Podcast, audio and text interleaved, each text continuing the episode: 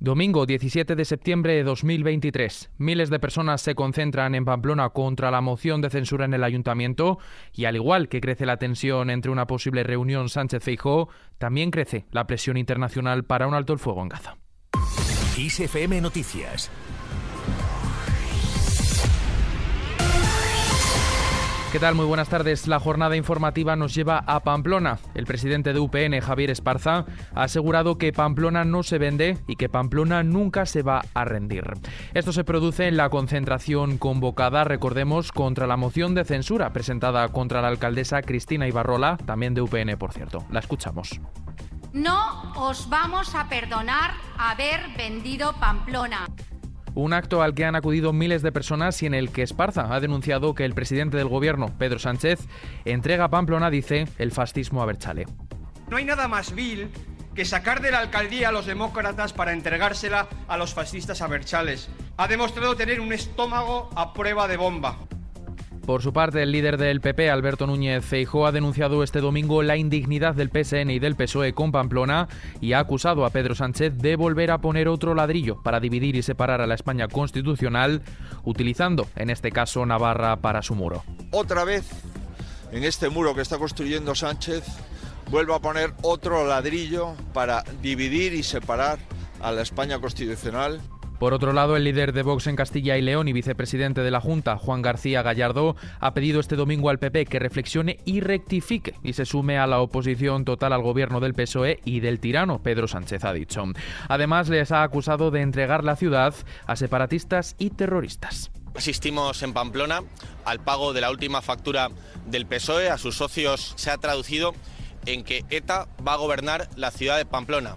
Esta moción de censura ha tensado aún más las relaciones entre PP y PSOE, por lo que complica una posible reunión entre Pedro Sánchez y Alberto Núñez Feijo.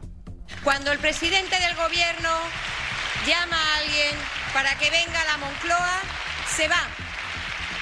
Y el señor Feijo ya está llegando tarde. Y es de primero de democracia y es de primero de educación. El presidente del gobierno llama a la Moncloa y se va. Son las palabras de la vicepresidenta primera del Gobierno, Nadia Calviño, quien ha criticado este domingo en su intervención en la convención política del PSDG-PSOE en Santiago de Compostela que Feijo haya rechazado dialogar con Pedro Sánchez y prefiera mantener, dice, la confrontación. Viajamos ahora hasta Italia sin salirnos del terreno político. Allí ha estado el líder de Vox, Santiago Bascal, en el encuentro de hermanos de Italia, en Roma, donde ha sido invitado por la primera ministra italiana, Giorgia Meloni. Abascal ha denunciado este domingo la manipulación de sus palabras sobre el presidente del gobierno, Pedro Sánchez. Yo no deseo a nadie, ni siquiera a un corrupto y a un traidor, que le cuelguen por los pies. A nadie, absolutamente a nadie. Y eso es algo que me produce repugnancia siempre que ha ocurrido en la historia. Volvemos ahora a Madrid porque hoy ha tenido lugar allí una manifestación contra la reforma de las leyes LGTBI. Unas leyes impulsadas por el Partido Popular que se tramitan en la Asamblea Regional y están convocadas por la plataforma Ni un Paso Atrás, que está formada por 40 formaciones y asociaciones ciudadanas que piden que no se recorten los derechos del colectivo LGTBI. Rechazan la reforma que, según han afirmado, es el primer recorte de derechos sociales en España en los últimos 40 años. La ministra de Igualdad, Ana Redondo ha lamentado que los derechos de las personas LGTBI vayan a ser recortados. Escuchamos a la ministra.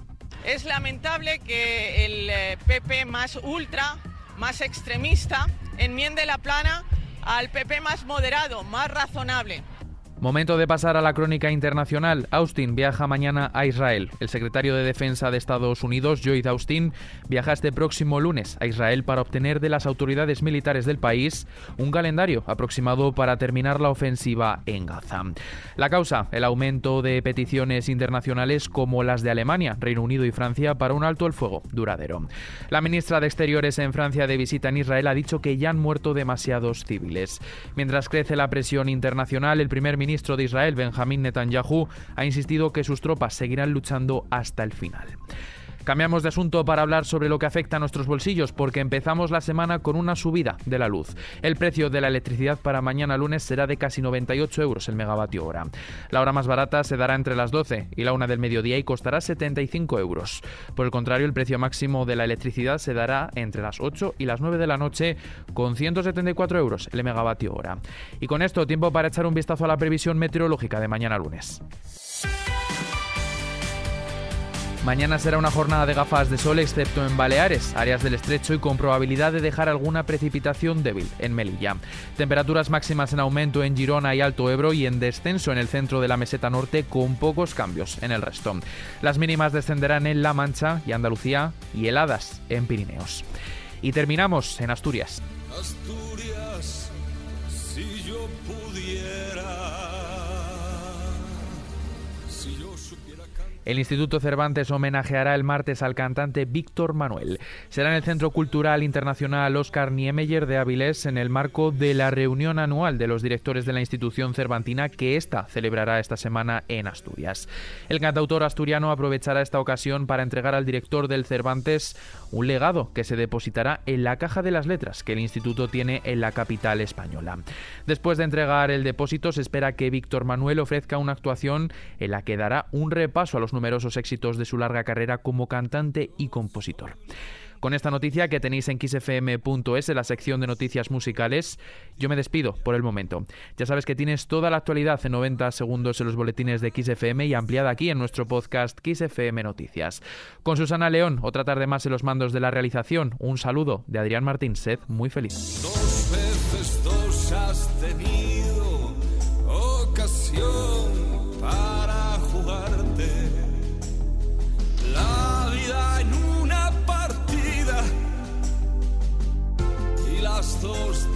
te la jugaste. ¿Quién derribará ese árbol de Asturias ya sin ramaje? Desnudo, seco, clavado, con su raíz entrañable que corre por toda España,